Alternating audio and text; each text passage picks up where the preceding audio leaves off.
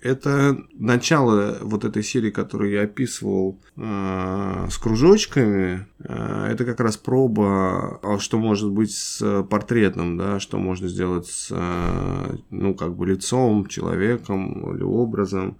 Это как раз две фазы в одном, а, в одном холсте, как бы через вот эти кружочки. Это такая маленький холст, а, где есть фаз и одновременно там три четверти.